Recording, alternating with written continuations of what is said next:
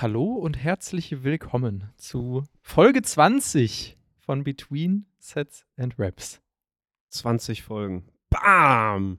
Ist auch schon, das ist auch so ein kleines Highlight schon, ne? Schon so ein kleines Jubiläum. So ein bisschen so, ich, ich finde, es fühlt sich ein bisschen nach Porzellan an. Meinst du wie so eine Porzellanhochzeit? ja, irgendwie, irgendwie sowas. Ja, äh, Freunde, es ist die Porzellanhochzeit, Folge 20. Ja. Das ist schon, das ist schon auch viel. Ich finde, 20 hört sich schon so nach, nach vielen Folgen an. So Ja, du musst es, du musst es, wir müssen es einfach mal in dem Rhythmus, wie wir normalerweise veröffentlichen, sagen. Wir, wir, wir machen Podcast seit 40 Wochen. Krass.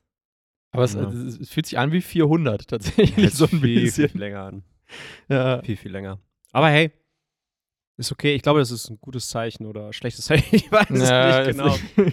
wie, wie, wie man sich das jetzt so zurechtlegen möchte. Ne? Wir sagen Ja. jetzt, es ist, das ist ein gutes Zeichen, dass sich das schon anfühlt, als ob wir das richtig lange machen würden. Ich glaube, Ja. das ist eine super Sache. Es fühlt sich auch ein bisschen an wie die erste richtige Winterfolge, Ja, stimmt. weil es ist kalt. Es ist kalt draußen, es ist unangenehm, Ne? es regnet. Aber Leute, das ist der Punkt, an dem ihr weitermachen müsst.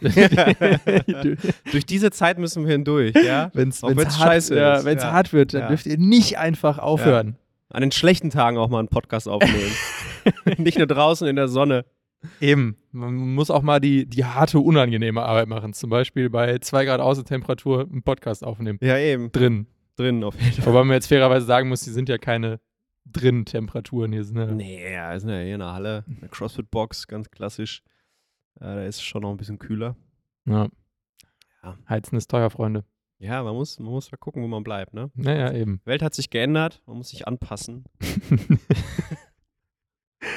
ja. Ist, wie es ist. Muss man, Aber es ist auch geil, dass wir, wir haben eine 20. Folge, aber das ist ja nicht unser Jubiläum, ne? Nee. Wir, feiern ja unser Jubiläum erst in der nächsten Folge. ja, ja, wenn wir endlich die äh, 21. Folge haben. Das, sind, das, das thematisieren wir dann bei das, der 21. genau, das Folge. werden wir dann in der 21. Folge thematisieren. Vorher muss ich auch unbedingt noch mal raussuchen, weil wir haben ja, als du das das erste Mal erwähnt hast, den, Mhm. den Grund, warum das das Jubiläum wird, Mach's spannend. ähm, das war ja auch im Podcast, meine ich. Also ich meine Ja. zumindest, dass wir darüber gesprochen haben Auf jeden im Fall. Podcast. Das heißt, Ja. ich muss eigentlich nochmal die Folge raussuchen, wo wir darüber gesprochen haben, damit wir jetzt auch nicht irgendwas Falsches erzählen und plötzlich irgendwie mit den falschen Prozentwerten um uns werfen oder sowas. kann das auch nochmal googeln. Ja, mach das vielleicht besser nochmal, bevor Weil wir irgendwie. wir sind auf jeden Fall dann die einzigen, die, glaube ich, eine 21. Folge äh, als Jubiläum feiern. das war der Podcast dann volljährig wird. Dann können, der können, wir endlich, volljährig. können wir endlich über die wichtigen Themen Stimmt. sprechen. Ja. Stimmt, in den USA darfst du ja ab ein, bis ab 21 volljährig. ja ne? das heißt, äh, Between Sets and Raps darf offiziell in Amerika trinken dann. Ab nach Las Vegas fürs Jubiläum. Dann könnten wir, könnten wir vielleicht anstoßen Ja. an dem Tag. Ja, machen wir. Das ist ein guter Ja, Plan. sehr geil. Ja, Aha. ihr habt es ja wahrscheinlich auch gehört, ne? Äh, schon in der letzten Folge hatten wir endlich mal einen Jingle, ne? ja, tatsächlich. Das ist richtig, richtig geiles Ding geworden, finde ich. Ja. Also ich, ich, ich vibe jedes Mal damit. Das, es es hat ein Ding bisschen läuft. gedauert. Das könnte daran liegen, dass der Nachname der Person, die den Jingle gemacht hat, lange ist. Es dauert halt ein bisschen. Nein, ja, es ist, es Länger. hat, es, genau, es hat, es Weiter, hat ja. einfach ein bisschen, äh, ein bisschen gedauert, ähm, unterschiedliche Versionen durchgesprochen, Ja. äh, vorher erstmal unterschiedliche Möglichkeiten, wo dieser Jingle überhaupt herkommen könnte. Ja, bis sich, bis sich dann irgendwann äh, die sehr nette, talentierte Nina Lange ja. dazu entschieden hat, äh, Grüße gehen raus. Uns, äh, uns quasi unter ihre musikalische Obhut zu nehmen und zu sagen, ja, kommt Jungs. Ja, ist ja, also Nina ist ja ein Phänomen, ne? Ja, ich habe sie kennengelernt in Essen, hat sie noch da gespielt. So wie, so wie jeder Mensch, der Fußball spielt. Und, und die ich kenne Ja. ungefähr.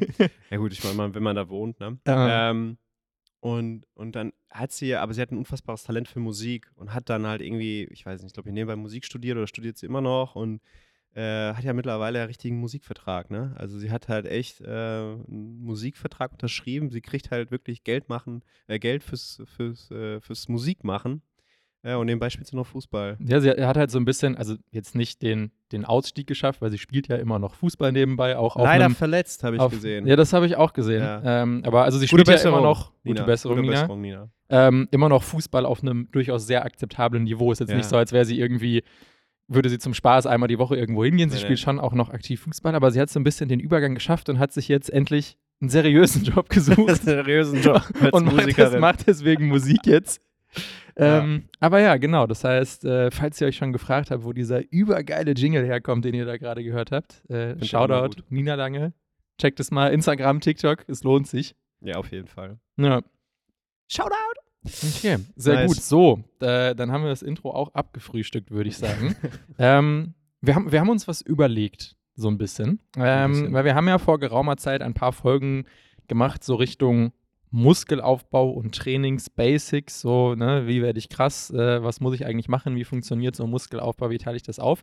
Ähm, und dann habe ich aber jetzt die Tage gesagt, ich glaube, was, was für viele Leute so ein bisschen ein Mysterium ist, ist, was ist denn jetzt, wenn ich nicht einfach nur dicke Arme haben will, sondern was ist denn, wenn ich trainieren möchte, um zu performen? Halt höchstwahrscheinlich dann mit dem Zweck, in einer anderen Sportart zu performen, sei es jetzt Fußball oder irgendwas anderes. Aber was ist denn, wenn ich eigentlich athletisch werden möchte? Weil dann geht es ja jetzt irgendwie nicht darum, möglichst dicke Arme oder möglichst krasse Brustmuskeln aufzubauen, sondern eher um so höher springen, schneller laufen, so die, die klassischen Coaching Points. Ähm, und, und wie komme ich da eigentlich hin? Weil ich weiß, dass das für mich selber am Anfang, für jemanden, der so aus dem klassischen Fitnessstudio Muskelaufbautraining kommt, sehr, sehr ja, undurchsichtig war, was man denn da jetzt anders machen müsste, weil man kennt dann so ein bisschen die Prinzipien vom Muskelaufbau, von Hypertrophie, aber man weiß jetzt gar nicht, wie überträgt sich das denn, wenn ich zum Beispiel vor allem Kraft aufbauen will oder Explosivität.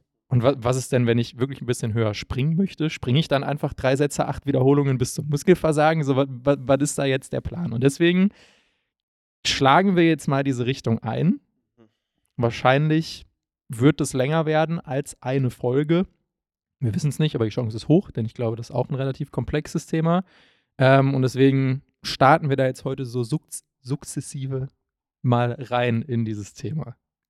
Ja, also wenn wir jetzt das, wenn wir die Tür aufmachen, ne, Dann erwartet uns halt ein wirklich ein, eine ganz neue, andere Welt und die, also ich finde es schwierig, sehr, sehr schwierig, dieses Thema. Ich glaube, ähm, ich glaube auch nicht, dass man so diese Endlösung gefunden hat für was ist Mhm. Athletiktraining, meiner Meinung nach, ähm, weil es so viele verschiedene Ansätze gibt da draußen, wie man jemanden athletischer macht.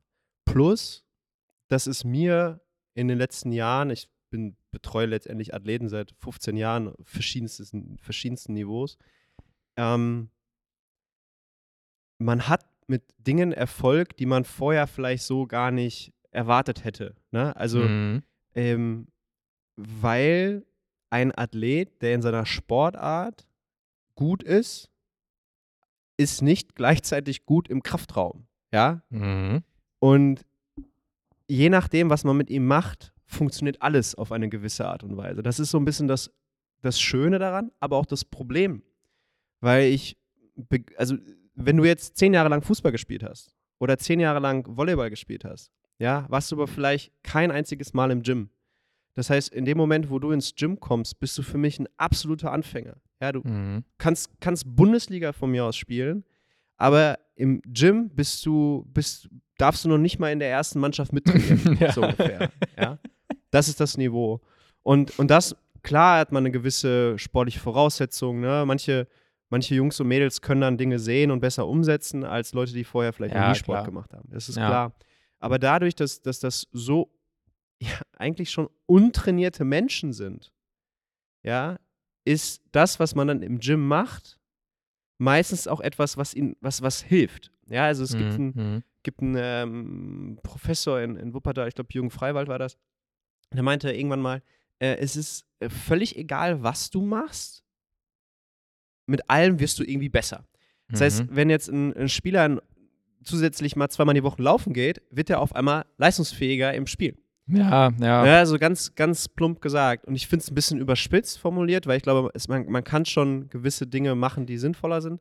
Aber deswegen ist dieses Feld so schwierig und deswegen sieht man auch, also sieht man viele Sachen da draußen, die ich persönlich für absoluten Quatsch finde, die aber mit den Leuten funktionieren. Okay? Mhm, Also mhm. ich sag mal, ähm, Koordinationsleiter. Ja? nur als, als, als Beispiel, weil das ein sehr, sehr provokantes oder sehr ja, reißerisches Tool ist. Ne? Viele, viele geilen sich daran auf oder, oder ähm, pöbeln sofort rum, sobald jemand eine äh, Koordinationsleiter rauspackt. Dieses Tool, wenn jemand vorher noch nie trainiert hat oder nur seinen Sport gemacht hat und dann geht der für vier Wochen, fünf Wochen, sechs Wochen auf diese Koordinationsleiter und macht dann irgendwelche äh, Dancing Drills da drauf, mhm. ne? Linker Fuß, rechter Fuß, bla bla bla und so ja, weiter. Ja, ja. Der wird schneller. Ja. Der wird besser. Das heißt aber nicht, dass das irgendwie die bestmögliche Methode ist. Er hätte auch einfach so die Füße bewegen können, ohne oh, ohne, ohne die Leiter einfach auf dem Boden, ja. Genau, ne? Also deswegen, deswegen ist dieses Feld so unglaublich schwer und, und meiner eins als Athletiktrainer führt halt einen tagtäglichen Kampf im Grunde gegen, gegen Mythen, gegen falsche Vorstellungen, weil ich, mir begegnen ja solche Athleten. Ja, die kommen zu mir und haben dann die Erwartung, ja, jetzt packt er die Koordinationsleiter aus, dann packt er noch ein Hütchen aus, muss ich über Hürden springen und dabei muss ich irgendwie, keine Ahnung, das linke Auge schließen und mit rechts einen Ball fangen und dabei meinen Namen rückwärts buchstabieren oder so. Keine Ahnung. Das ist bei dir jetzt nicht so schwierig zum Glück. ja. ja. Kommt drauf an. Kommt drauf an. Ja, okay. Ja.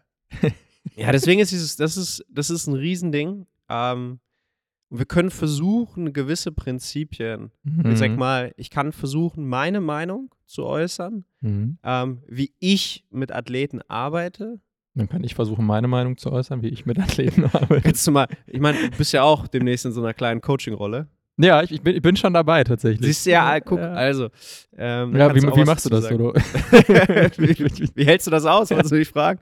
Ja, darüber können wir dann in einer anderen Folge nochmal reden. Ne? Äh, ja, genau. Ja, also wir können es versuchen. Ja, ja. Ich sag mal, wir können es versuchen und, und, und, und mal meine Meinung äußern, nicht, nicht eine absolute Wahrheit.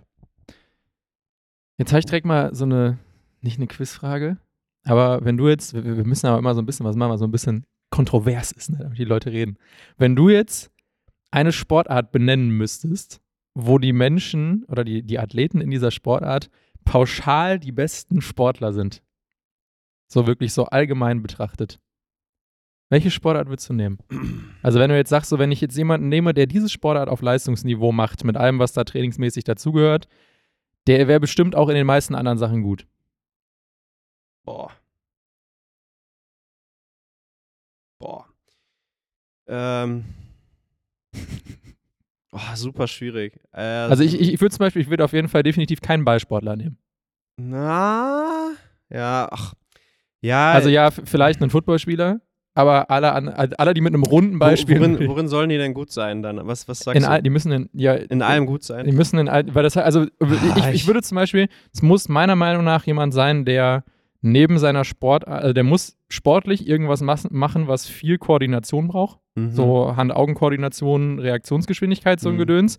Ähm, und muss aber auch sehr viel im Fitnessstudio mit so genereller Kraft und Explosivität und sowas ja. trainieren, Woche für Woche, damit ich sagen würde, das ist, glaube ich, jemand, der in allen anderen Sachen wahrscheinlich durchschnittlich gut wäre. Also ich, ich, ich denke, eine, eine Antwort liegt so ein bisschen klar in der Luft. Äh, Zehnkämpfer, Zehnkämpferinnen. Ja. Ich denke, weil die einfach alles ja in einer gewissen Art und Weise machen müssen und können. Ja. Ähm, aber da würde ich sagen, ich habe zu wenig Erfahrung mit solchen da, Athleten. Da, da, weiß ich jetzt tatsächlich auch äh, aus, äh, aus erster Hand, dass die nicht so viel im Gym sind, weil mhm. die so viel damit zu tun haben, die ganzen anderen Sachen zu trainieren, ja. dass da, also da bleibt wahrscheinlich kraftmäßig ein bisschen was auf der Strecke, aber ja, an sich ist das natürlich erstmal irgendwie ja. logisch, ne? weil die so viel unterschiedlichen Kram auf einem hohen Niveau machen. Ja, und was man halt tatsächlich sagen muss, also ich kann mir, also es gibt ja, die, kann, kennst du diese, diese eine Netflix-Serie aus Korea, glaube ich? Ja, ja, ja, ja, ja, ja. Hier ja. 100 ja. und so. Und weißt du, wer da gewonnen hat? Ich weiß nicht, wer am Ende gewonnen hat. Es war am Ende war es ein Crossfitter, der gewonnen hat.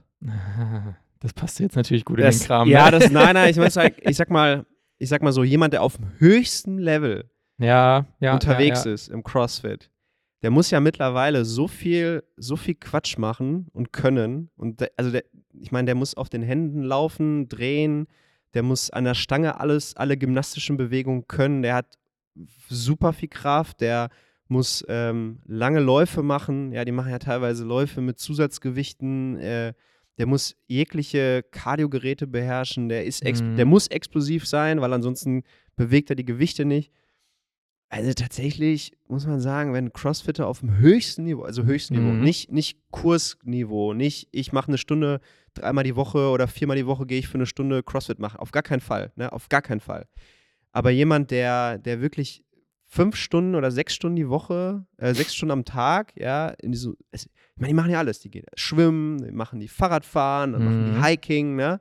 Die machen ja so viel, wow.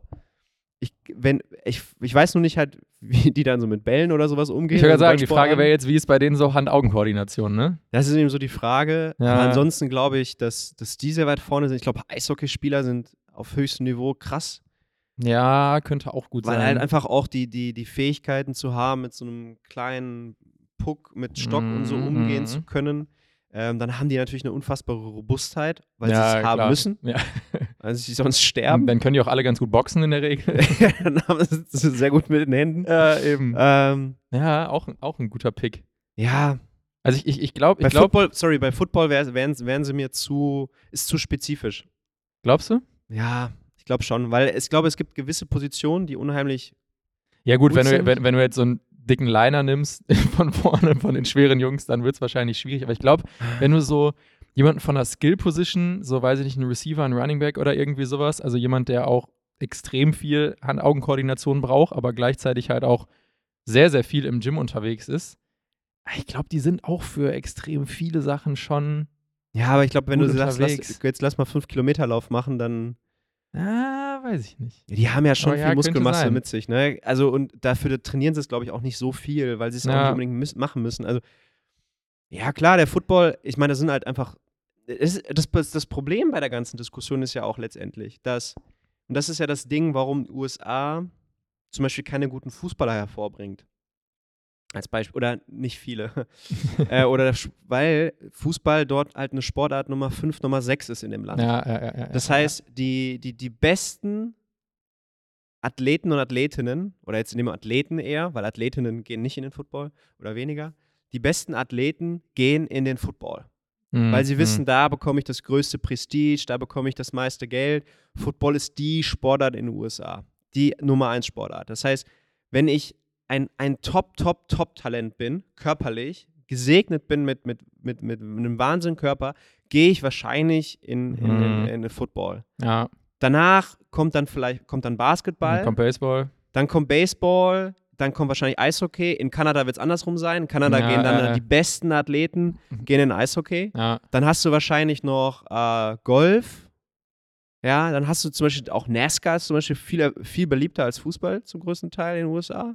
Ja. Jedenfalls bei den Männern. Ja, ja, Ähm. Dann kommt, glaube ich, Fußball, aber ich glaube, da, da, da weiß ich nicht, keine Ahnung, aber ich kann mir vorstellen, dass es langsam ein bisschen Aber ja, auf jeden wird. Fall kommen die, die richtig guten Athleten des Landes kommen in der Ja. Regel nicht im Fußball an, sondern irgendwo anders. Das heißt, das heißt, diese Top-Athleten im Football könnten rein theoretisch auch in den anderen Sportarten wahnsinnig gut sein. Ich meine, LeBron James beispielsweise, sagt man, hat ja auch irgendwie, wurde ja auch mit so ein bisschen, ähm, ja, gewitzelt, weil die haben ja irgendwie mit Football mal irgendwie so mal, der wäre auch ein ziemlich guter Footballer. Kann gut sein, ja. Ne? Und deswegen, deswegen sage ich mal, ist es auch unser Thema hier in Deutschland, dass die besten Athleten, te also tendenziell, ne, ja, wahrscheinlich eher zum Fußball gehen, weil da sie ja eigentlich ne, dort das meiste Geld machen könnten und die meiste Aufmerksamkeit bekommen. Ist mir noch nicht so aufgefallen, was das Athletische angeht im Fußball, muss ich sagen. Ich finde, das hat sich ein bisschen verändert. Ne? Also klar können die alle laufen und sind super am Ball, aber so manche Sachen sind schon, also ich trainiere ja auch Jugendspieler, 17, Ich, 16, ich 19. glaube tatsächlich, so wie ich das mittlerweile beeinflussen kann mit dem, was ich selber mitbekommen habe, was ich auch bei dir aus dem Training mitbekommen habe und so, glaube ich, dass der Fußball sich tatsächlich konsequent auf ungefähr 85 Prozent seines Leistungsniveaus bewegt.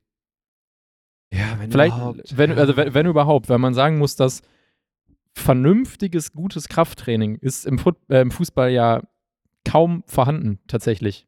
Also in der, in der, Ja. in der, in der Offseason zwischendurch und wenn die Leute individuell arbeiten und wenn sie aus Verletzungen Ja. kommen vielleicht und so, aber im Vereinskontext ja sehr, sehr wenig. Und wenn du jetzt halt zum Beispiel, also ja, man kann es nicht ganz genau vergleichen, aber wenn du jetzt einen Fußballspieler und einen Footballspieler oder einen Fußballspieler, einen Crossfitter, whatever, vergleichst bei diversen unterschiedlichen Übungen, dann würde der Fußballspieler bei allem, was nicht Fußball ist oder halt sehr viel ähnliche Hand-Augen-Koordination, wahrscheinlich abkacken gegen die anderen Leute, weil das athletische Niveau abgesehen vom, ich kann lange Distanzen laufen, ist jetzt nicht so unfassbar krass bei den meisten. Ja, du hast, es, ist, es ist schwierig, weil du natürlich auch, je nachdem, ich habe ja auch ein paar Jungs dabei, die so unfassbar athletisch sind, die so schnell sind, die so ausdauernd sind, ne? die auch ja. eine extreme Sprungkraft haben. Ähm, ach, schwierig. Es ist schwierig und ist auch ein heißes Feld. Ja. Ähm, ich glaube, dass es auch zum Teil in Deutschland anders gehandhabt wird als in anderen Ländern. Ja.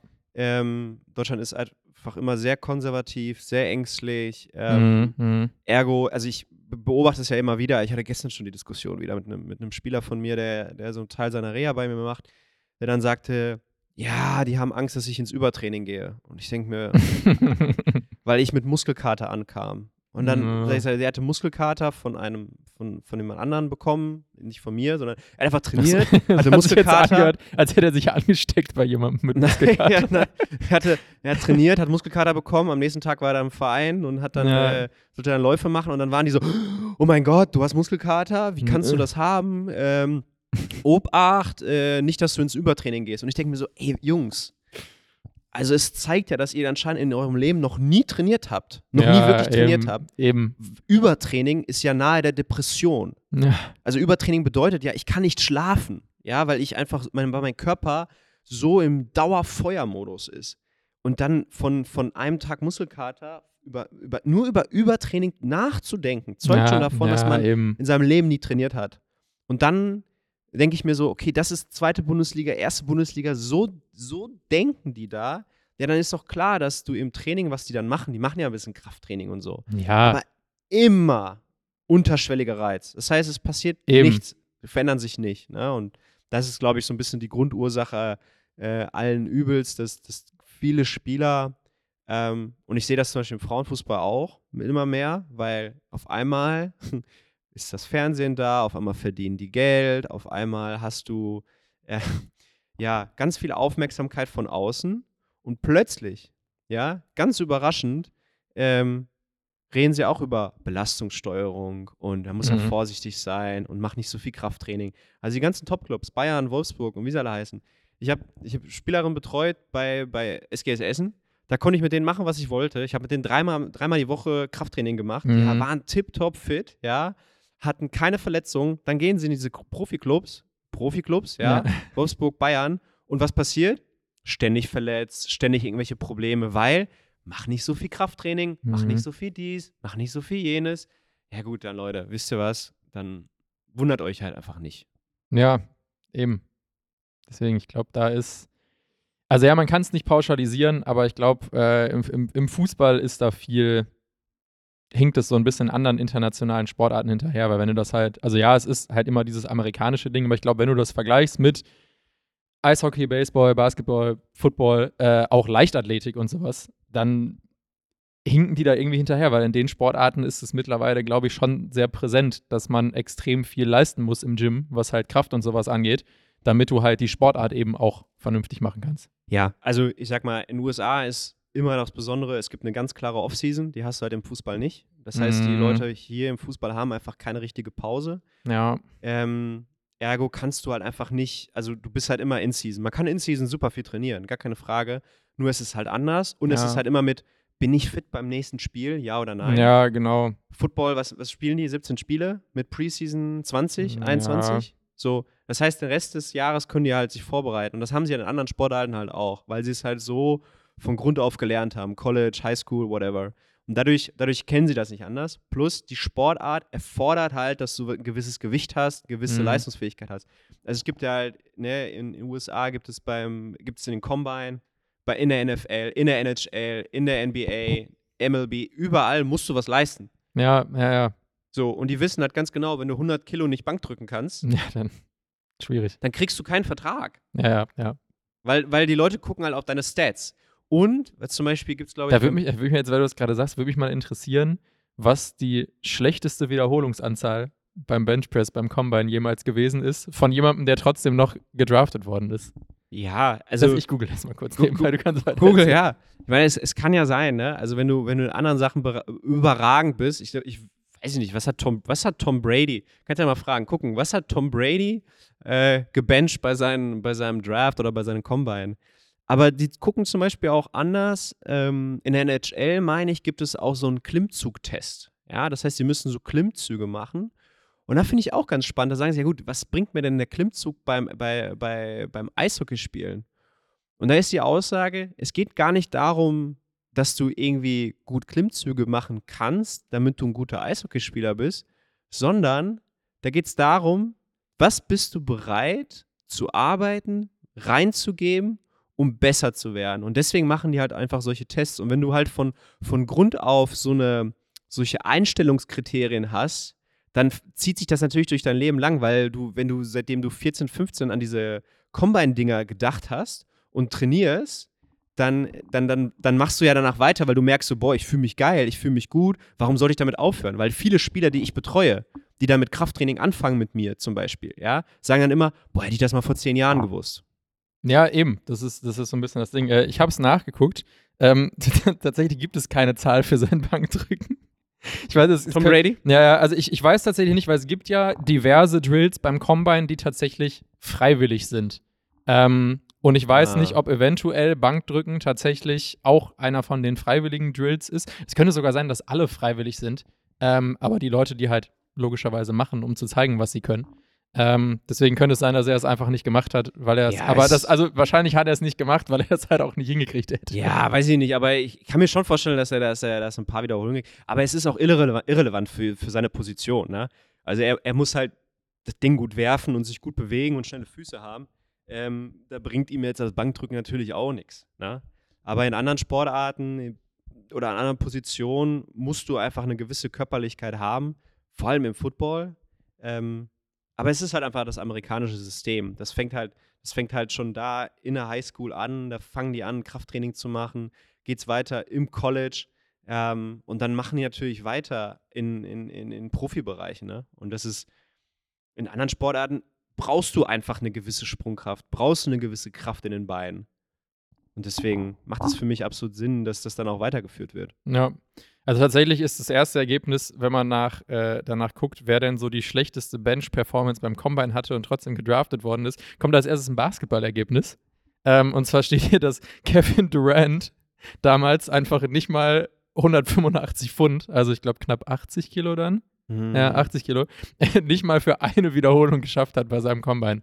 Naja, der jetzt auch äh, die ein oder andere MVP-Trophy und den ein oder anderen ja, Titel geholt. Also. Ey, wenn du so ein Riesentyp bist mit ellenlangen Armen, ne? Dann äh, bist du halt einfach auch anderweitig körperlich. Er hätte wahrscheinlich 340 Kilo deadliften können, weil er einfach fast aufrecht steht mit den Armen bis zur Stange. Aber ja, ja Bench ist dann halt auch äh, ja, ja, also ich, ich, glaube, Bench bringt halt auch, weiß ich nicht, ein bisschen, also das ist ja mittlerweile, also es ist, ist auch so ein bisschen so ein Prestige-Ding, weil auch, ja. also äh, ein Großteil der Leute beim Football, so ja, natürlich hat Bench da die Berechtigung, aber die meisten Leute schieben jetzt auch nicht so viel gerade nach aus vorne in den Armen, dass das ja. irgendwie extrem wichtig ist. Also klar, bei den, bei den schweren Jungs vorne an der Line macht es schon irgendwie Sinn und hat auch einen gewissen Übertrag, aber es ist jetzt nicht so, als ob 30 Raps auf der Bank wirklich sich genau überträgt in, okay, der hat so unfassbar viel Kraft, da irgendwie Leute wegzuschieben. Da gehört ja wesentlich ja, mehr zu. Wie, wie, ich auch gesagt habe, es hängt ein bisschen damit zusammen, so, sie wollen natürlich auch ein bisschen Trainingseifer überprüfen. Ne? Also, wer hat die Mentalität, hart zu arbeiten und, und, und, und seine, seine Grenzen zu pushen und sich weiterzuentwickeln? Darum, darum geht es ja auch. Also, es ist ja, es ist ja auch viel. Also viele dieser athletischen Sachen haben halt auch viel mit dem Kopf zu tun, ja. Mhm, Einfach um ja, zu schauen, ja. okay, was sind die bereit an, äh, zu arbeiten? Wenn du jemanden hast, der irgendwie in die NHL möchte und keinen einzigen Klimmzug kann, dann, dann frage ich mich halt, Junge, was machst du, ne? Also es ist so ein ja, bisschen wie, ja. keine Sporteignungstest. Ich wollte gerade ja. sagen. und dann hast du halt diese drei Klimmzüge oder fünf Klimmzüge, die du als Mann äh, können musst. Ja. Und denkst du so, ey, Junge, du hast ein halbes Jahr, Jahr Zeit, dich darauf vorzubereiten. Geh auf irgendeinen verkackten Spielplatz und zieh dich ja mal drei, vier Mal hoch. Ähm, es bringt natürlich überhaupt nichts, dass du Klimmzüge kannst, per se, ja, nee. für dein Sportstudium und vielleicht für das, was du danach machst. Aber wenn du dazu nicht bereit bist, dafür ja. zu arbeiten, ey, come on. Also einfacher geht's nicht, etwas, etwas zu verbessern. Ne? Ja. Naja. So ist das. So ist das. Okay. Wie, wie finden wir jetzt einen guten Einstieg in das Thema Athletiktraining? Athletisch trainieren. Wo, wo fängt man da an? Ja, wo fängt man an, wo hört man auf? Ich glaube, es ist sehr, sehr breit. Also ich kann, ich kann einfach mal von meiner, von meiner Perspektive aus damit starten, wie ich mit Athleten und Athletinnen arbeite oder was ich äh, in den ersten Fällen mache. So. Mhm. In allererster Linie ist, ist das die absolute Prio für jeden Menschen, der eine Sportart ausübt, seine Sportart itself. Mhm. Ja, also auf gar keinen Fall sollte in irgendeiner und Weise weniger die Sportart ausgeübt werden, ja, wenn dafür halt irgendwie Krafttraining äh, oder sonstige athletische Sachen, weil, äh, oder eingesetzt wird dafür. Ja, weil es ist einfach nun mal so, wer einen Ball besser annehmen kann, wer einen Ball besser weiterspielen kann, wer einen Ball besser führen kann, wer seine Sportart besser ausüben kann, der ist einfach im Vorteil. Das, das sieht man halt daran, dass halt in vielen Sportarten wie Fußball, wie aber auch Basketball als technische Fertigkeit oder wo technische Fertigkeiten einfach eine immense Rolle spielen, du nicht die brutale Athletik haben musst, um mhm, maximal mhm. erfolgreich zu sein. Ja. Ja, und das sind, das sind Facts. So. Und wenn dann on top Krafttraining, Athletiktraining oder sagen wir jetzt mal Athletiktraining hinzukommt, dann fange ich erstmal damit an zu sagen, okay, gibt es irgendwelche Probleme, die du hast? Hast du irgendwelche körperlichen Einschränkungen? Hast du irgendwelche Schmerzen?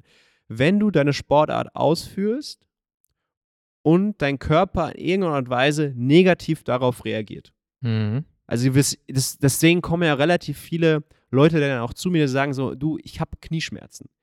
Ich habe diese Rückengeschichte. Ich habe Hüfte. Ich habe diesen Leistengeschichte. Ja, was auch immer. Und das ist der erste Point, wo ich sage, okay, was kann ich machen aus meiner Perspektive als Athletiktrainer, damit du erstmal keine Schmerzen hast? Das wäre mein erster Punkt. Und dann schaue ich erstmal, wie bewegt sich derjenige, ja, also wie ist sein Bewegungsbild. Da mache ich einfache Bewegungsmuster, einfach Kniebeugen, nicht weil ich sage, eine Kniebeuge ist super wichtig, dass du sie kannst, ja, ich kenne viele Leute, die sind Champions League-Sieger geworden und können keine gute Kniebeuge. Trainieren sie auch gar nicht wirklich mit viel Gewicht. Aber wenn ich eine gute Kniebeuge kann, dann habe ich bewegliche Sprunggelenke, dann habe ich äh, eine bewegliche Hüfte, dann bin ich in vielen Gelenkswinkeln und Bereichen erstmal stabil. Mhm. Das ist der Point. Ich meine, das hast du ja auch so ein bisschen aus deiner Perspektive mhm. erlebt, ähm, wo du ja so ein paar Probleme hattest körperlich, dass sich das am meisten daran gehindert hat, deine Sportart auf dem besten Niveau auszuführen. Ja. Period. Also das ist, das ist der Punkt. Und da, damit starte ich. Wenn ich das nicht habe, gucke ich als erstes immer noch, wie bewegt sich derjenige und könnten aus diesen Bewegungsmustern, die ich sehe, eventuell gewisse Probleme entstehen. Mhm. Ja, also machen die Sprunggelenke, sind zum Beispiel, ist das eine Sprunggelenk beweglicher als das andere? Ähm, hat der, ist es schon mal ein paar Mal umgeknickt? Wurde da was nicht vernünftig rehabilitiert?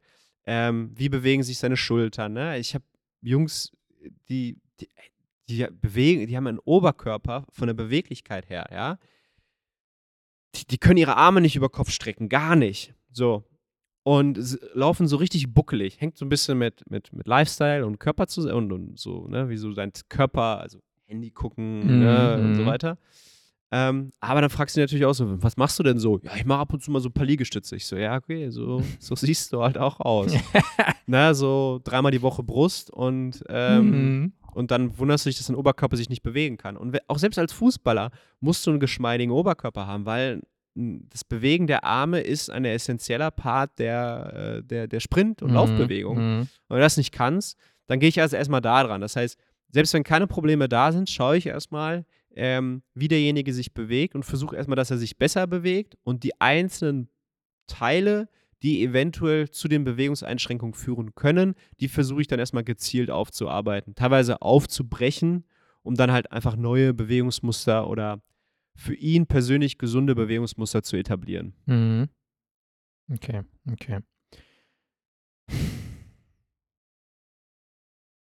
Also das wäre erstmal das Starting Point. Das klingt total ähm, unspektak unspektakulär und super aber das, langweilig. Aber das äh, haben, wir, haben wir jetzt schon oft genug versucht zu etablieren, dass ja. halt meistens das, äh, das richtige und das effektive Training relativ unspektakulär ist. Tatsächlich ja, damit, auch. Also für mich startet es damit halt, weil, ja. weil, ich, weil ich immer wieder sehe, dass, dass manche Leute sportspezifisch trainieren. Ich sage immer sportspezifisch, weil meiner Meinung nach das einzig Sportspezifische ist der Sport. Ist der. Sport, ja. Alles andere ist nicht sportspezifisch, sondern das ist, sag ich mal, ähm, hinführend, ne? Oder, oder Belastungs, Mhm. also ähnlich der Belastung, aber am Ende ist deine Sportart ist das wichtigste Tool, um deine Sportart zu verbessern. Punkt. Ja. Ähm, und deswegen finde ich auch so, weiß ich nicht, um Hütchen laufen oder um irgendwelche, ich, ich sehe dann solche Fußballdrills, wo man da über irgendwelche Sachen drüber springt, dann um irgendwelche Kurven geht und dann irgendwie ein Tor, äh, auf ein leeres Tor schießt. Und ich denke, ja, ist nett, aber es fehlt Gegner und Zeitdruck. Weil das sind die entscheidenden Komponenten im Sport, die halt dazu führen, dass du dich anders verhalten musst. Ja, Mhm. es sind keine, ich, ich, ich sage immer, es müssen immer gewisse Zwänge im Sport sein oder in einer Übung sein, die dich dazu führen, dass du etwas machen musst, was besser ist als das, was du vorher gemacht hast. Deswegen funktioniert ja Gewicht so gut. Ja. Weil wenn ich ja. mehr Gewicht bewege, muss ich ja etwas machen, was ich vorher noch nicht gemacht habe. Ja, Ja, und wenn ich, ich finde so, so, so Spielformen, so 11 gegen 0, was man so häufig im Fußball hört, finde ich total interessant. Muss mir mal einer erklären, was da wirklich sinnvoll dahinter ist, weil im Endeffekt ist es nicht schlecht, mal einfach gewisse Bewegungen mal ausgeführt zu haben, ja, aber am Ende ist das niemals nahe der Realität. Man muss ja immer unter Mhm. Gegner und Zeitraum letztendlich arbeiten, egal in welcher Form, ne? Und deswegen finde ich es find ich's erstmal wichtig, die Sport, Sportart itself zu trainieren. Und wenn ich auf ein, ein fragiles Konstrukt, was zum Beispiel vielleicht sich keine gute Kniebeuge macht oder sich nicht Mhm. gut bewegt oder eingeschränkte Beweglichkeiten hat in verschiedensten Gelenken, wenn ich darauf jetzt viel Gewicht packe oder Gewicht schnell bewege oder irgendwelche krassen athletischen Sprungformen und so Mhm. weiter mache, dann glaube ich oder ich weiß auch aus Erfahrung, dass irgendwann dieses System zusammenbricht, weil Ja, das ja. Fundament nicht da ist. Das Fundament bedeutet für mich, sich gut zu bewegen. Und alles, was dazugehört letztendlich. Ja, auch ein Gefühl, Körpergefühl zu haben und so weiter. Du, du kennst es selbst. Ich meine, ja, ja, klar. du hast deine eigenen Erfahrungen gemacht. Ja. Das ist, es ist ja bei mir auch immer noch eine Baustelle. Also man hat es ja effektiv ganz gut gesehen. Also als wir angefangen haben zu arbeiten, hatte ich ja schon die ein oder andere Schmerzthematik. Und dann äh, sind wir da rangegangen mit einem Plan, der wahrscheinlich auch auf einem Gerüst aufgebaut hat, was ein bisschen wackeliger war, als wir ursprünglich erwartet hatten. Und das, das hat auch erstmal ganz gut funktioniert. Also so der Progress war da, athletisch, gewichtstechnisch war an sich auch alles super. Aber jetzt so ein bisschen länger hinten raus sieht man halt, okay, da sind immer noch Schmerzthematiken, die mich jetzt zum Beispiel aktuell daran hindern, überhaupt vernünftig meine Sportart oder Training auszuführen. Was dann natürlich auch wieder dazu führt, dass du Pause machen musst. Pause ist dann sowieso das Blödeste, weil es macht natürlich immer mehr Sinn, sich lieber langsam konstant nach vorne in eine Richtung zu bewegen, als irgendwie immer über eine Zeit ganz gut und dann über eine ganze gewisse Zeit gar nicht mehr. Ähm, so, und jetzt äh, muss man da ja auch ein bisschen gucken, dass man erstmal die Basis richtig hinbekommt, sodass halt alles andere vernünftig funktioniert. Ja, ich, ich, ich habe ich hab Leute, mit denen ich arbeite, da arbeite ich auch nach fünf Jahren immer noch an der Basis. Ja, Weil, weil, weil der Fokus liegt immer noch daran, dass, dass, dass derjenige sich gut auf dem Feld bewegen kann. mhm. dass er ja. seine Sportart gut ausführen kann. Und dann, dann kann es sein, dass Athletiktraining wirklich maximal unspektakulär ist. Da geht es nur darum, ähm, Gelenke sich frei bewegen zu lassen, ähm, Muskelgruppen ähm, zu stärken, isoliert zu stärken. Ja, da kann auch zum Teil einfach gewisse Bodybuilding-Methoden sind super eff effektiv, ja, wenn es darum geht, isoliert gewisse Strukturen zu stärken, damit die gesamte Bewegungskette besser funktioniert. Ähm, und wenn, wenn derjenige dann so eine Basis hat, ähm, ich sag mal, muss die, ich, ich möchte die Grundlage erstmal schaffen für, für schweres Training. Ja, Äh, Kniebeuge ist ein gutes Beispiel. Ich, ich glaube, dass, dass, dass kein Athlet braucht eine Kniebeuge per se. mhm. Außer mhm. jemand, der beidbeinig springen muss. So, das können Ja. zum Beispiel ähm, im Volleyball ist das äh, interessant, im, im, im Basketball ist das auch interessant. Ähm, im, Im Football kann das interessant sein, ähm, aber eher für die Combine-Geschichten beispielsweise, um, um eine hohe Sprungkraft äh, Ja, ja, aufzubauen. Äh, aber um dort halt intensiv, sag ich mal, trainieren zu können, weil er braucht sie nicht, aber wenn jemand eine gute Kniebeuge hat, dann bin ich mir ziemlich sicher, dass er einen starken, stabilen Rücken hat, eine starke Hüfte hat, um das Gewicht zu stabilisieren. Dass die einzelnen Gelenks, Gelenke ihre Funktion kennen und ausführen können. Und dass der Muskel oder dass die Intra, dass die Muskelgruppen ja in sich geschlossen miteinander funktionieren können. Das ist der Grund, warum ich eine Kniebeuge ich ziemlich cool finde. Mhm. Weil ich einfach weiß, dass viele Sachen daran funktionieren. Plus, natürlich bauen wir einen stärkeren Rumpf auf, natürlich bauen wir auch stärkere Beine auf, aber das kann man auch mit anderen Sachen rein theoretisch machen. Ja, eben, genau. Ne, dafür brauche ich nicht unbedingt die Kniebeuge. Deswegen ist es als Tool nicht schlecht. So, ich muss aber erstmal jemanden dahin bringen, dass er diese Bewegung überhaupt vernünftig ausführen kann, damit ich die dann beladen kann, damit ich die dann halt schwer machen kann oder damit ich die dann schnell machen kann. Und dieser Weg, der kann ewig dauern. Ja. Der kann auch vielleicht nie zu Ende sein. Ja, es kann ja immer sein, dass man auch einfach äh, körperlich eben nicht ganz dafür gemacht ist, dass das immer funktioniert, beziehungsweise nie an einen Punkt kommt, wo alles wirklich so ausgewogen ist, dass es wirklich alles in in Einvernehmen, Einvernehmen ist das falsche Wort, aber dass das alle Dinge deines Körpers mechanisch richtig, vernünftig miteinander funktionieren, so dass es genau so funktioniert, wie es soll. Es kann auch immer mal sein, dass es halt für ein paar Wochen oder Monate oder ein Jahr gut funktioniert, bis dann wieder irgendein Körperteil sagt, so, boah, irgendwie ist mir das, weiß ich nicht. Ja, oder so es ist immer so, ich sag mal, uh, der Load im Sport, einfaches Beispiel. Ähm, Leute kommen zu mir und sagen so, boah, immer im Winter kriege ich auf einmal Knieschmerzen.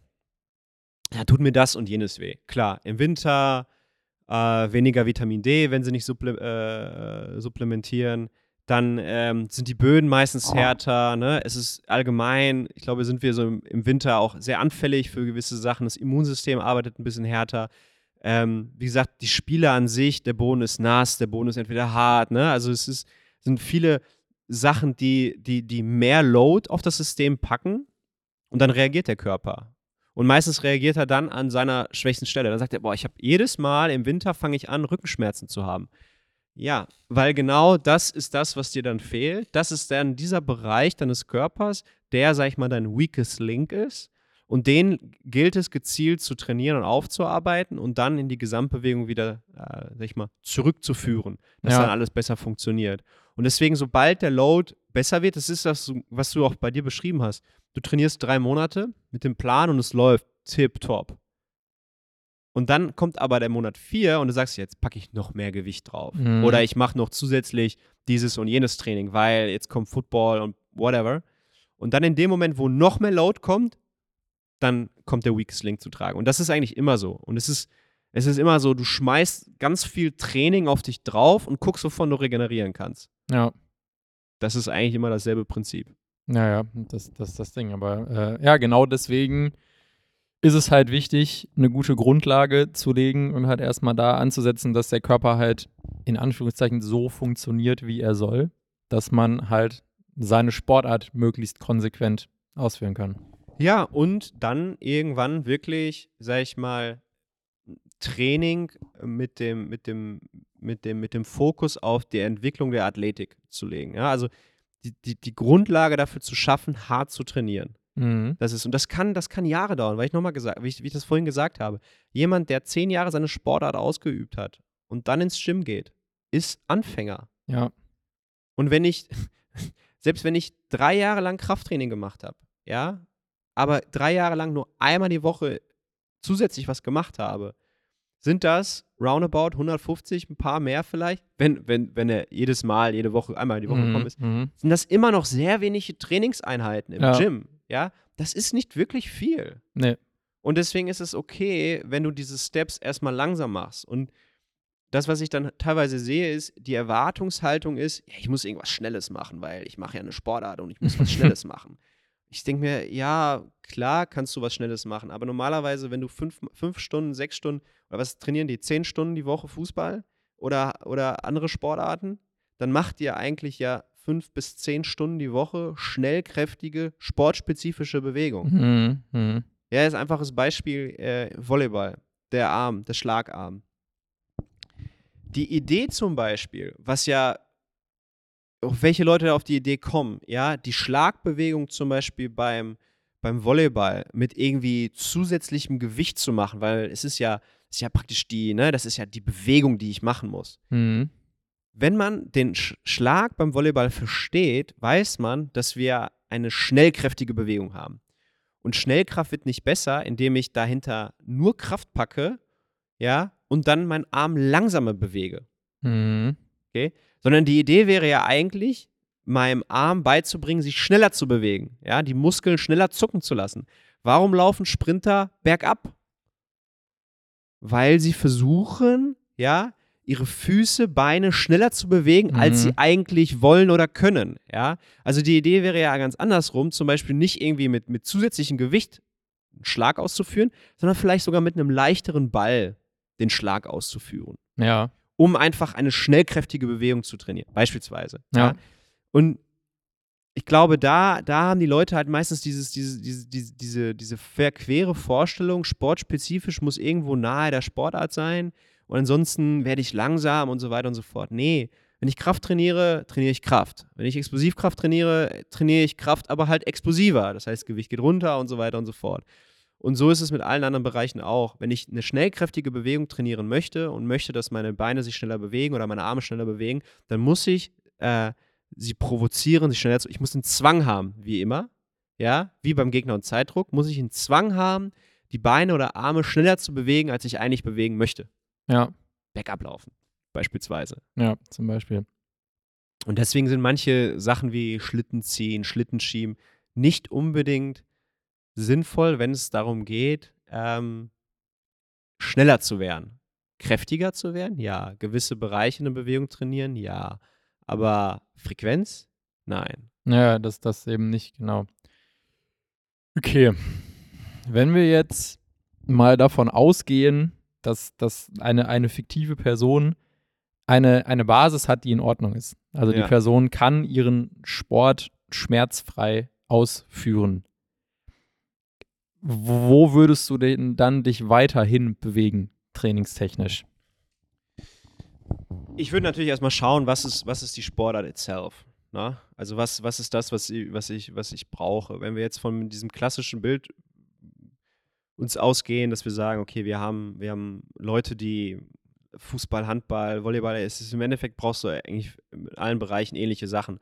Du musst ähm, explosiv dich bewegen, ähm, du musst, äh, musst auch eine gewisse Körperlichkeit aufweisen. Na, ich, Fußball ist immer noch eine Zweikampfsportart, auch Mhm. wenn das ähm, viele irgendwie aus ihren Köpfen verdrängt haben, aber im Endeffekt ist es immer noch eine Zweikampfsportart, da prallen Körper aufeinander. Ja. Ähm, und dafür muss man auch irgendwo gewappnet sein, meiner Meinung nach. Ähm, Handball und so weiter, klar, ne? Also ich sag mal, Handballer, Eishockeyspieler, die verbringen viel Zeit im Kraftraum, wahrscheinlich mehr im Bereich Bodybuilding, um, um Masse aufzubauen, um irgendwie dagegen zu halten. Ähm, das ist vielleicht in anderen Sportarten wie Volleyball oder so nicht ganz so essentiell.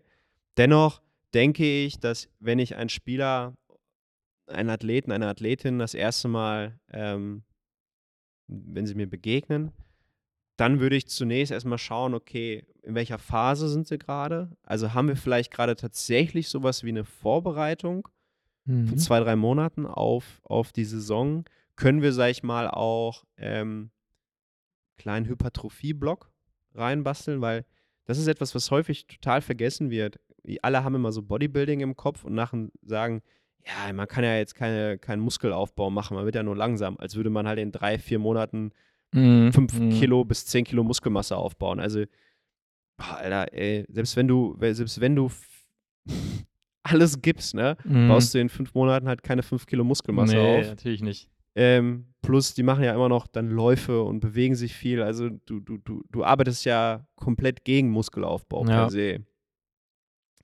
Heißt, ich würde aber den Muskelaufbau in dem Sinne sehen, dass, dass ich schaue, dass, dass die halt ein gutes Körpergefühl entwickeln, also auch Muskelgruppen mal anspannen zu können.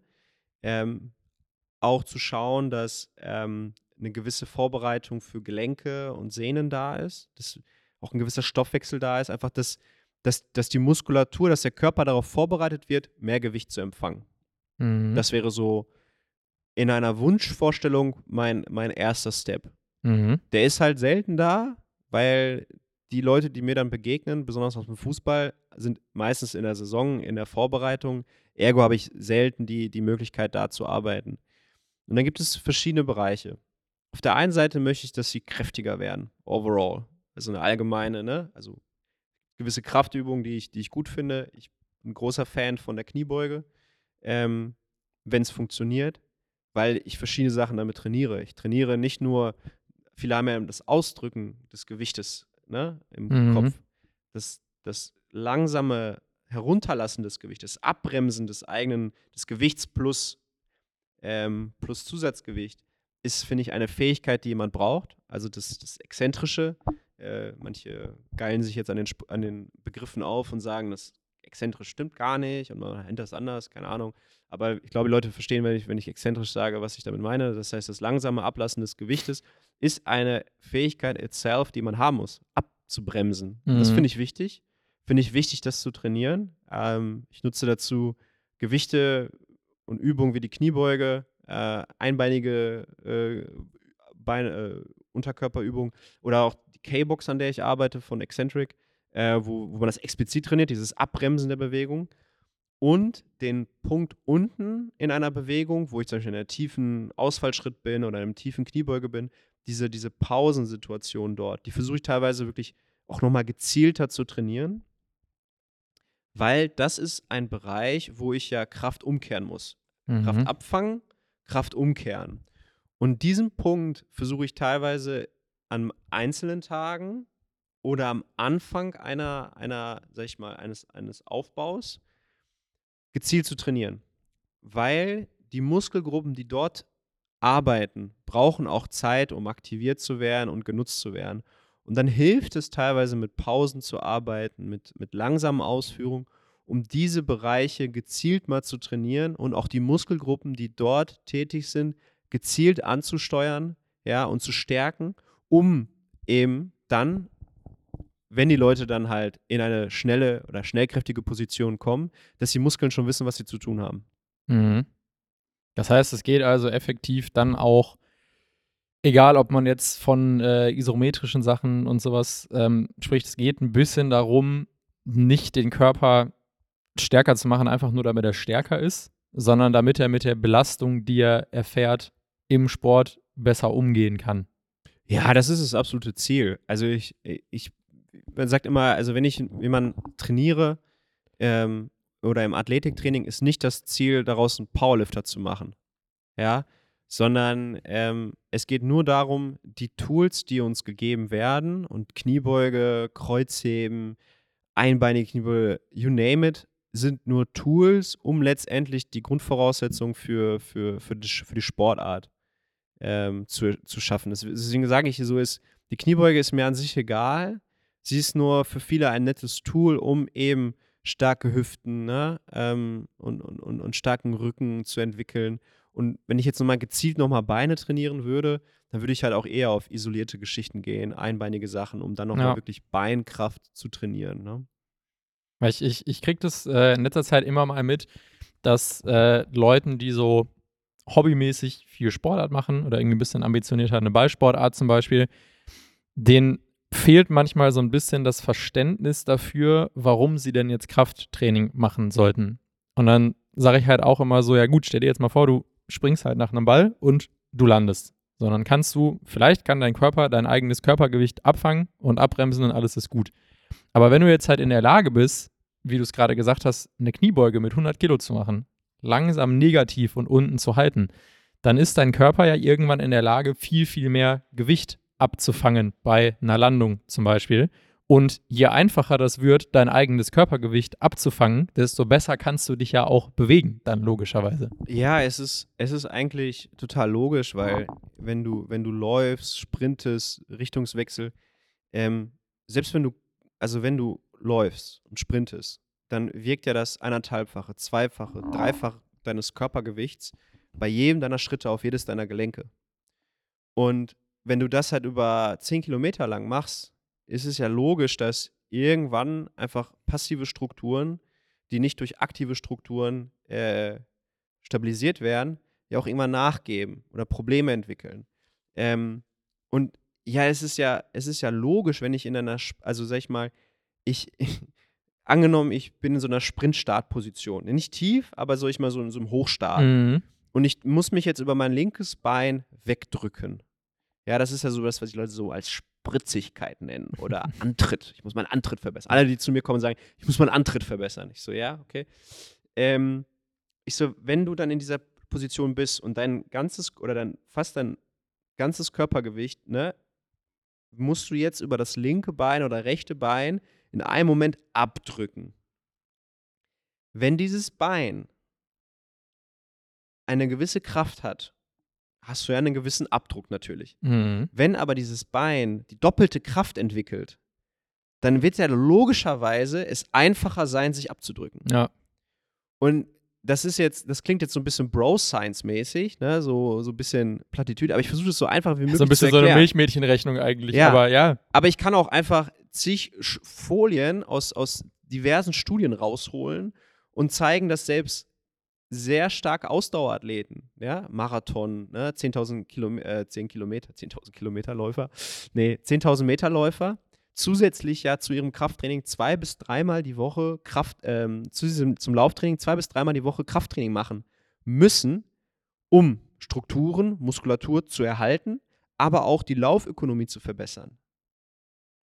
Das ist ja, ne? es- äh, eben, also es, es ist ja auch logisch. Es ist ja jetzt egal, ob du quasi bei einem Sprintstart dein Körpergewicht einmal schnell bewegen musst oder ob du auf einem Marathon jetzt nicht eine ganz so eine hohe Belastung, weil es nicht ein Vielfaches deines Körpergewichts ist, aber dein Gewicht halt über, was weiß ich, wie viele 10.000 Schritte immer wieder nach vorne bewegen musst. Du bewegst immer, bei allem, bewegst du Gewicht. Ja, in den meisten Fällen dein Körpergewicht und halt immer ein unterschiedliches Vielfaches davon, aber du bewegst immer ein Gewicht. Und das heißt, wenn du in der Lage bist, mehr Gewicht zu bewegen, auch für mehr Wiederholungen oder über einen längeren Zeitraum, dann wird es halt leichter, dein eigenes Gewicht zu bewegen. Das ist total einfach. Es ist ja. Das ist eigentlich sehr banal, sollte man Es meinen. ist sehr, sehr, sehr banal. Das, das Problem, was viele glaube ich, haben, ist, dass wenn sie Krafttraining, an Krafttraining denken, sie eigentlich an Muskelaufbau denken. Die denken dann immer an ihren einen Freund, der bei McFit trainiert und irgendwie relativ breit aussieht und dicke Arme Und hat. sich nicht bewegen kann. ja, Ja, ja. Und, und es zeigen ja Footballspieler, Kugelstoßer,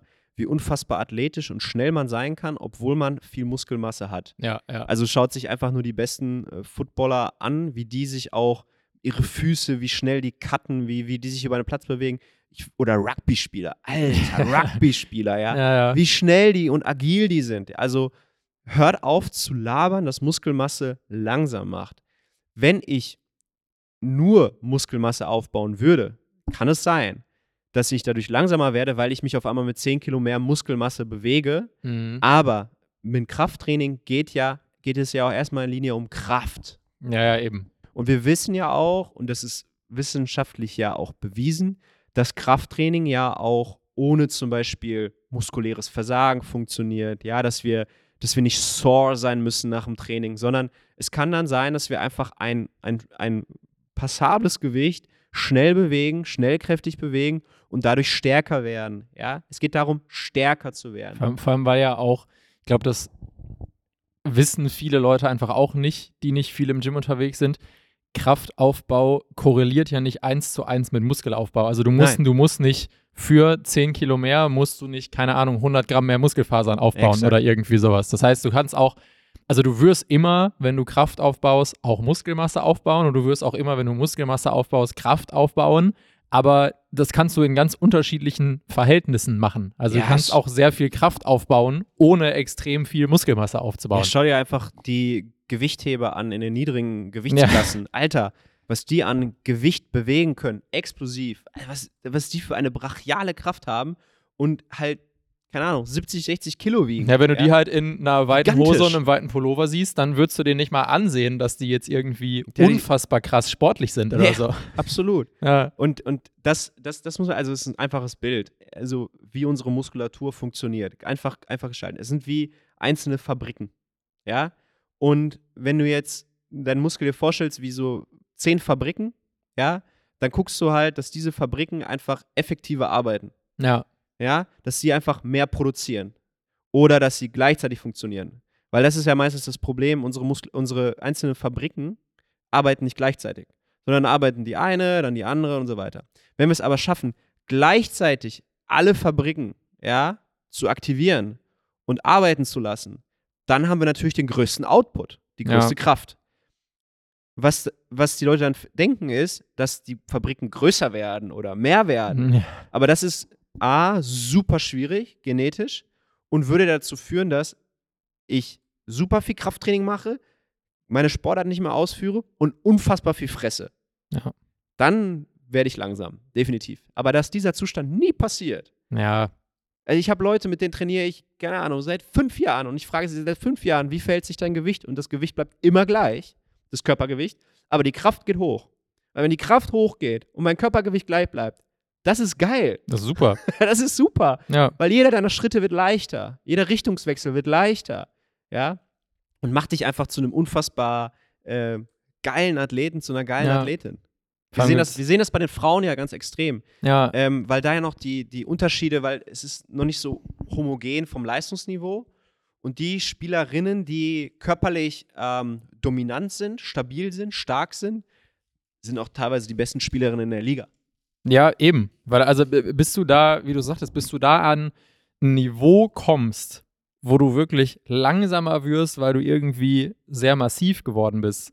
Das ist ein Punkt, wo du, wenn du parallel dazu die Woche, keine Ahnung, siebenmal auf dem Platz stehst und da rumrennst, wirst du an diesen Punkt nur kommen, wenn du irgendwie 9000 Kalorien am Tag isst oder irgendwie sowas und dann auch dein ganzes Training auf Muskelaufbau auslegst, genau. mindestens dreimal die Woche. Also das, das wird einfach, wenn du jetzt nicht irgendwie eine genetische Fehlfunktion hast und die ganze Zeit super viel Wachstumshormon produzierst oder sowas, wirst du nicht an diesen Punkt kommen in diesem Also, Kosmos. Das wird nicht nein. passieren. Die, also wenn, wenn die, also wenn jemand nur, das Einzige, was er macht, den ganzen Tag, ist, oder dreimal die Woche, nur Bankdrücken, Bizep Curls und sowas macht, ja, ja, hundertprozentig bist du dann, ähm, wirst du dann scheiße, ja. Aber das, das ist ja kein Athletiktraining. Ja, das macht ja Athletiktraining- keiner. Athletiktraining besteht, besteht immer aus Unterkörper, Oberkörper, Kombination, ne? Ähm, und nochmal Ausdauer, und das ist das, was, was im Fußball oder in ganz vielen Spielsportarten betrieben wird. Ausdauer, es ist ja ein ausdauernder Reiz, funktioniert konträr zum Kraftreiz. Das heißt, wenn ich einen Muskel ausdauernd machen möchte, beispielsweise ich laufe 10 Kilometer und mache Kniebeuge und möchte halt den Muskel stärker machen, die beiden heben sich ein Stück weit auf und dadurch wirst du so die, sozusagen die Mitte von beiden. Und das, das, das, das weiß man, das ist wissenschaftlich bewiesen, dass, dass einfach verschiedene, an, oder dass, dass die, also zwei verschiedene Rezeptoren letztendlich angeknüpft werden im Endeffekt, ne, angeschaltet werden. Das heißt, es ist gar nicht möglich, so viel Muskelmasse aufzubauen. So nämlich.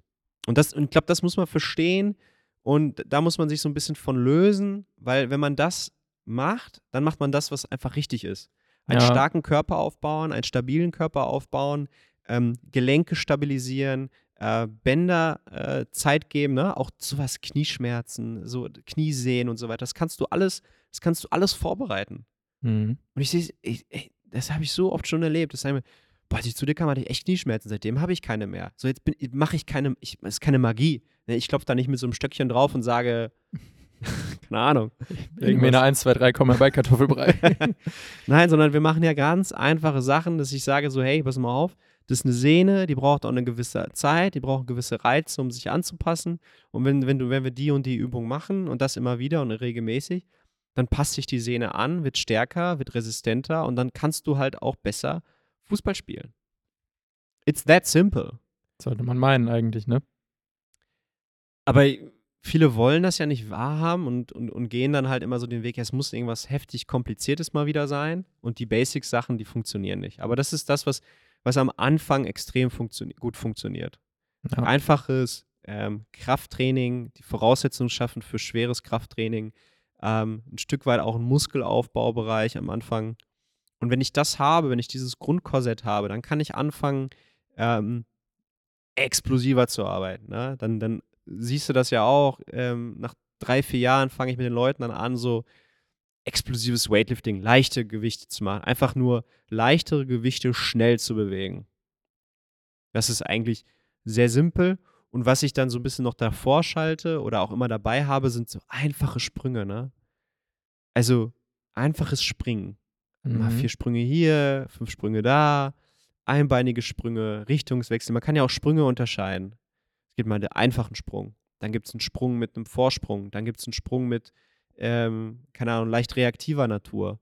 Ja, man muss nicht sofort auf eine Box springen, äh, von der Box runter und dann wieder auf eine Box springen und so ein Quatsch. Also, was Mhm. ich dann sehe, wow.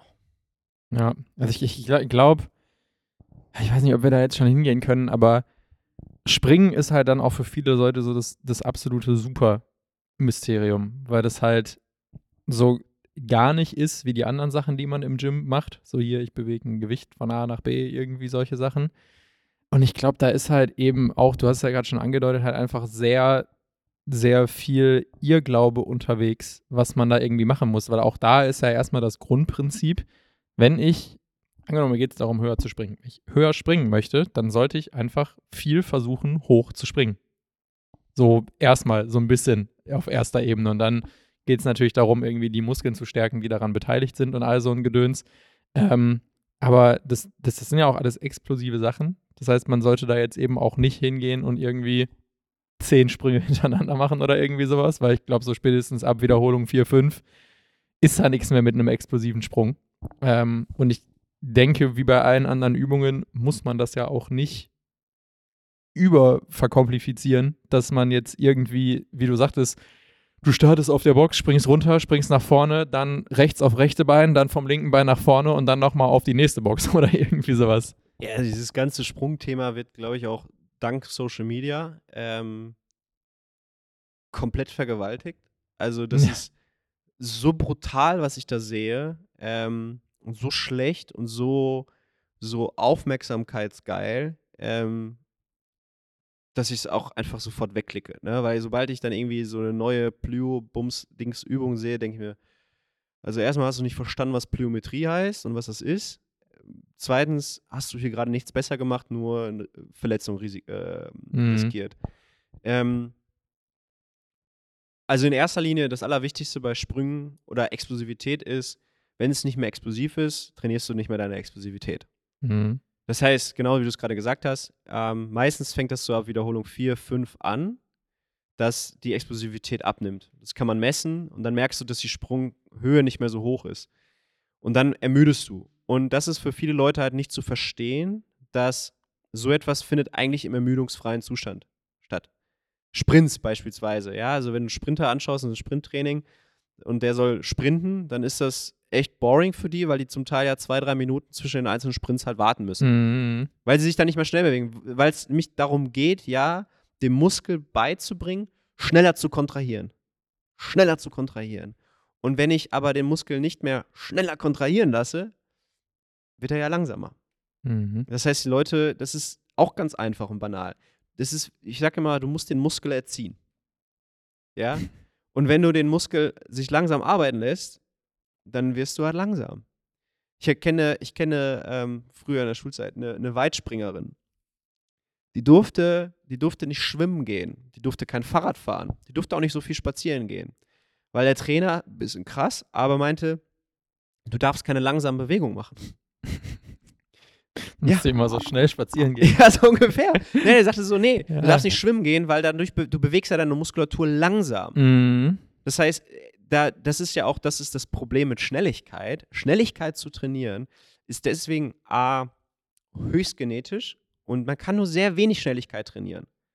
Ja, weil es A, ich glaube, man, es gibt so Zahlen von 20 Prozent, du kannst deine Geschwindigkeit um 20 Prozent steigern.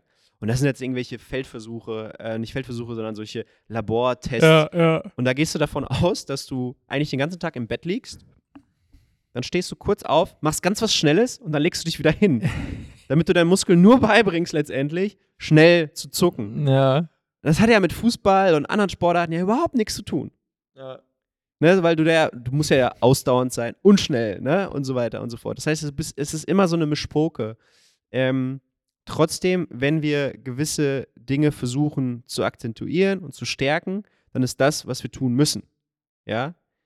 Wenn ich jetzt aber ein Volleyballer bin, dann brauche ich auch eine gewisse Sprungkraft, Ausdauer. Ja, ja. Die kommt ja aber zum Glück ja auch durchs Spielen und durchs Training, weil ich da halt immer wieder springe und immer wieder springe. Ja. Ähm, auch einer der Gründe, warum ich vielleicht mit dem Volleyballer, der im Training 200 Sprünge macht, nicht noch vier Sprünge im Krafttraining machen muss. Ja.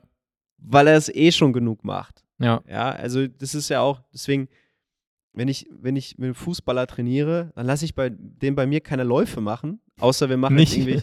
Hä? Ich sag nicht. Nein. Äh, weiß ich nicht, oder im Zuschauer wieder zehn Minuten auf dem Laufband steht oder so, was ich auch schon gesehen habe, wenn ich mir so, ey, das kann er A, entweder selber machen, wenn er unbedingt möchte, B, läuft er ja schon eigentlich genug im, im Fußballtraining. So, da muss das Fußballtraining halt besser werden. Ich konzentriere mich halt auf andere Bausteine. Und das ist bei Schnellkraft und Explosivkraft echt Wahnsinn, dass, dass man nicht versteht, worum es da letztendlich geht. Wie ich das gerade mit dem Beispiel genannt habe, dass man anfängt, irgendwie Sachen ja, schwerer zu machen, sportspezifischer zu machen. Aber das, verändert ja dann auch Techniken, ja. So Schwimmbewegungen irgendwie mit zusätzlichen Gewichten und so ein Kram. Ähm, that doesn't make sense. Überhaupt nicht. Und das, das macht auch trainingswissenschaftlich überhaupt gar keinen Sinn. Ja. Ich glaube halt, warum, also es liegt auch viel daran, dass sowas, du hast es gerade bei den Sprüngen auch gesagt, halt auf, auf Instagram oder generell im Internet einfach gut funktioniert. Weil wenn du jetzt, wenn du jetzt Ja. jemanden siehst, der so sechs Sprünge hintereinander macht, von Box runter auf Box und drüber und rechts und links, dann sind alle immer so, ah, voll krass, aber ja, es macht Sinn, weil er macht schwierige Sprünge und deswegen Ja. lernt er, wie man springt. Und auch wenn du jetzt, keine Ahnung, einem Schwimmer beim Kraulen irgendwie ein Kilo Hanteln an die Arme bindest, dann sieht das jemand, der keine Ahnung hat und denkt sich so, ja, ja, ist ja logisch, wenn er mit schwereren Armen kraulen kann, dann kann er ohne Gewichte ja besser kraulen.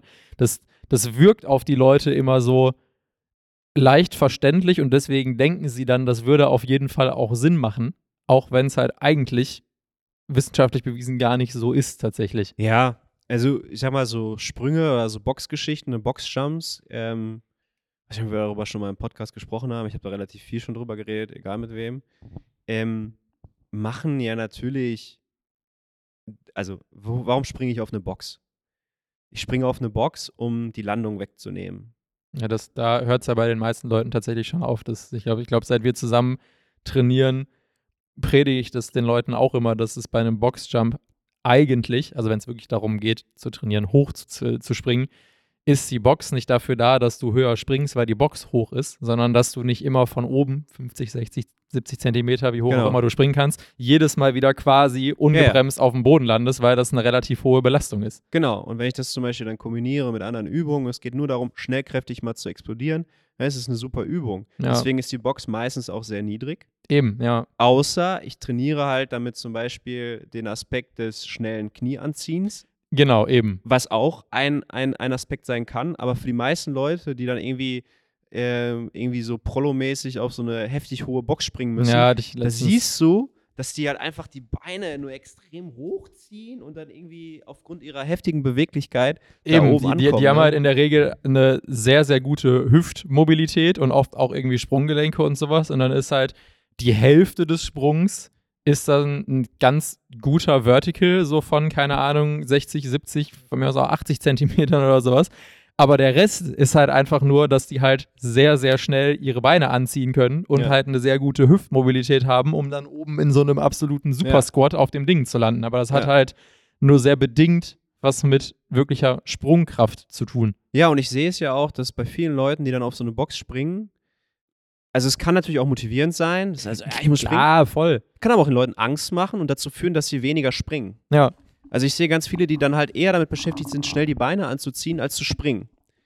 Was dazu führt, dass sie halt nicht ihre Sprungkraft entwickeln, sondern halt einfach nur einen Boxsprung entwickeln. ja die ge ge- gehen dann quasi gar nicht in die komplette Streckung Genau, des Körpers, genau. die du ja machen musst. Also die, die macht man ja nicht zum Spaß, sondern weil wenn du die komplette Explosivität nutzen willst, dann musst du ja erstmal alles komplett Ja. strecken und rausfeuern. Und genau, wenn du dann halt direkt Angst hast, oh, ich muss jetzt aber hier meine Beine anziehen, um auf der Genau. Box zu landen, dann, dann sind das immer so, so halbe Sprünge irgendwie Ja. so komisch. Und mit ganz vielen Leuten habe ich die viel bessere Erfahrung und viel bessere Effekte, wenn ich die einfach auf den Boden stelle und sage, jetzt spring viermal. Ja, spring mal hoch. Wie, was? Dann- Wie? Einfach so? Ich so, ja, einfach Ja. so. Und es ist das Geilste, weil sie springen maximal aus. Ja. Ähm, Hür Hü- so Hürdengeschichten, ne? Ey, keine Ahnung, aber ich, ich, ich bin da vielleicht auch ein bisschen eigen, aber was ich sehe bei so Hürdengeschichten, dass die Leute halt einfach so, die hoppeln so drüber. ja, ja, ja. Die wollen ja, halt ja. über die Hürde drüber kommen. Was Ja. ja. logisch ist, weil unser Hirn ist ja faul. Es will ja Energie sparen. Und wenn ich aber einbeinige Sprünge mache, dann möchte ich, dass sie voll ausspringen, ne? so voll hochspringen. Du brauchst nicht diese scheiß Hürde. Ja, ja, ja. Und es sieht cool aus, aber es führt eigentlich dazu, dass die Leute weniger springen und Ja, der, weniger der, der, explosiv Sprung wird, sind. der Sprung wird technisch betrachtet schlechter. Ja, und der Effekt auf die Explosivkraft wird schlechter. Ja, Und das ist bei Boxjumps so, das ist bei, bei Hütchen so, das ist bei Hürden so, weil das Ziel ist ja, auf die Box zu kommen, über die Hürde zu kommen, über das Hütchen, whatever. Und wenn ich das mache, wird ja, verändert sich ja auch, wie mein Körper sich bewegt. Und es ist halt auch etwas, was in den seltensten Fällen in irgendeiner Art und Weise spezifisch ist, weil das gibt's nicht. Außer ich bin halt ein, ein Hürdenläufer, whatever. ja. Und man kann auch so ein paar Sachen machen, weil es natürlich auch so eine, ja, so, so, so, so eine Idee gibt, wo es hin soll und so weiter. Und wenn Leute gut teach, dann funktioniert das auch, dann kannst du auch auf eine hohe Box springen. Aber in den meisten Fällen ist es halt einfach Quatsch. Man, man muss ja vor allem auch sagen, die meisten Leute haben jetzt auch noch nicht einen so guten Sprung, dass die aus dem Stand auf dem Boden so hoch springen, dass man wirklich sagen könnte, okay, Digga, du springst so hoch. Das ist schon ein bisschen viel Belastung für deine Landung. Weil klar, Ja, wenn du ja. jetzt wirklich Leute mit massiv guter Sprungkraft hast, die sehr hoch springen, ist das vielleicht ein bisschen viel Belastung für die Struktur, wenn du jedes Mal wieder voll auf dem Boden landest.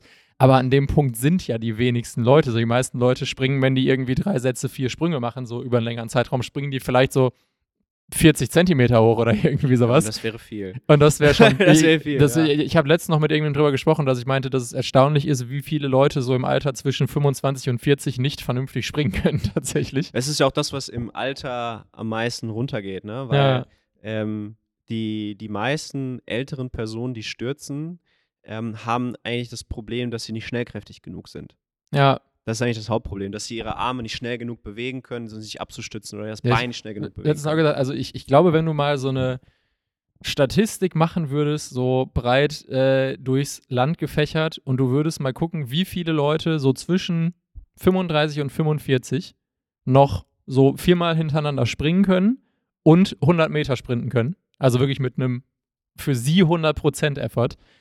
Ich glaube, das sind nicht so viele, die das können, ohne dabei irgendwie Schmerzen zu haben. Nee, nee, absolut Tatsächlich. Nicht. Es ist, also ich, ich betreue auch Leute, die, ähm, sag ich mal, ähm, älter als 50 sind. Und ich versuche da ja auch ähm, viele explosive Sachen einfach zu trainieren, weil das ist das, was im Alter äh, als erstes weggeht. So, Ja. Es gibt sehr, sehr viele starke ältere Leute, Mhm. aber Explosivität ist das, was wirklich, was wirklich äh, schnell Ja. abbaut. Und deswegen ist das etwas, was man am meisten trainieren sollte.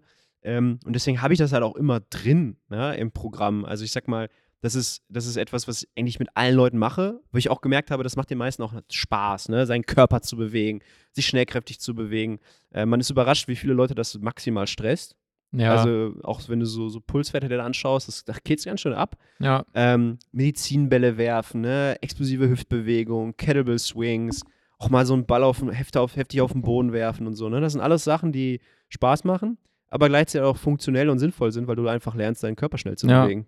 Ich, ich glaube, da spielt bei vielen Leuten wirklich auch so ein bisschen die, die Angst vor dem Ungewissen mit so ein bisschen, weil wenn du dich halt jahrelang nicht mehr schnell explosiv bewegt hast, ähm, ich glaube, zum einen ist generell, sagt man immer so, boah, ich, ich re- reiß mir hier gleich irgendwann im Bein, so aus Spaß, aber es ist auch einfach, weil du es so lange nicht mehr gemacht hast, kannst du es auch einfach nicht mehr so gut kontrollieren. Und dann musst du, musst du dich ja erstmal darauf einlassen, diese Bewegung wieder zu machen. Und ich glaube, da ist bei vielen Leuten halt dann wirklich so ein bisschen so ein Angstgefühl, dass die halt so sagen, ja, weiß ich nicht, die haben halt Angst, passiert irgendwas, weil du das einfach so lange nicht mehr gemacht hast. Aber es ist ja, also es ist ja absurd, Ja. dass man halt äh, irgendwann an einem Punkt ist, wo man irgendwie nicht mal schmerzfrei ein bisschen durch die Gegend rennen kann, ne? Ich habe ich hab letztens irgendwo, ja. äh, also es war auch schon ein paar Monate her, das hatten wir auch wieder in irgendeiner Gruppe, ist so ein Reel gewesen von, ich glaube, es ist ein Pferderennen ursprünglich eigentlich. Und Okay. irgendeiner aus diesem Veranstaltungsteam hat sich gedacht, es wäre ganz lustig, wenn wir so, keine Ahnung, im Vorgeplänkel oder sowas, ähm, Leute so diese Strecke laufen lassen. Und dann haben die so Leute ausgewählt aus dem Publikum, auch vornehmlich halt ältere Leute, also wirklich so, ich würde mal sagen, so mindestens 65 aufwärts bis so teilweise auch so 70. Okay. Und die haben sich dann so quasi in diese Box reingestellt Was? und sollten so ein 100-Meter-Rennen machen, einfach so zum Spaß. War, war wahrscheinlich irgendwo so eine lokale Ja, Veranstaltung, ja, ja. irgendeinem amerikanischen Kaff, keine Ja. Ahnung. Und dann gehen halt diese Türen auf und die Leute fangen halt an, da rauszurennen und so alle 5, 6 Meter Fällt fällt um? einfach jemand hin Ah. oder sowas. Und dann siehst du, da ist einer vorne, der ist richtig schnell unterwegs und auf einmal zieht er so hinten so an seinem Oberschenkel. Mann, also ey. das sieht sehr stark danach aus, dass er sich irgendwas gerissen hat Ach, hinten drin oder sowas. Und es ist halt so absurd, weil halt wirklich von den Leuten, die das machen, ich glaube von den zehn Leuten oder sowas, sechs oder sieben das Rennen einfach nicht mal fertig kriegen. Und die, die es fertig kriegen, sind, glaube ich, die, die einfach von Anfang an sehr, sehr langsam gelaufen sind. Das ist natürlich echt fies. Ja, Ich, ich, kann, ich kann so ein bisschen aus meiner eigenen Erfahrung, aber ich musste gerade so lachen, äh, als du das so mal erzählt hast, äh, weil ich mache ja hier Strength and Conditioning Kurse. Äh, also ich habe ja so ein ja, Programm für, für im, im Kursformat. Ähm, und dann lasse ich die Leute auch mal so ein bisschen athletische Sachen machen. Ne? Mhm, mhm. Sprünge, so einbeinige Sprünge von links auf rechts. Auch mal so leichte Sprintbewegungen, ne? Und ich setze mich dann meistens dann dahin und sagte so, okay Leute, legen wir los. Äh. Und es ist sehr unterhaltsam und ich nehme das mit Humor. Ich hoffe, die anderen Leute nehmen es auch mit Humor. auch mit Humor. Aber es ist krass, ne? Ich habe ja dann Menschen zwischen 30 und 40, die sind nicht mehr dazu in der Lage, ihren Körper nur ansatzweise athletisch zu bewegen. Und das Mhm. hat dann nichts Ja, mit Körpergewicht ja, ja. oder, oder was, sondern es ist, es ist einfach so, ich sag, spring von links auf rechts. Und das ist für die in ihrem Kopf so kompliziert, sie haben das völlig verlernt, sich in irgendeiner Art und Weise schneller als gehen zu bewegen. Dann, Mhm. Die können dann joggen, ja, so, so, so ein bisschen walken und so. Ja. Aber wirklich einfach zu springen, ist nicht mehr in ihrem Repertoire drin.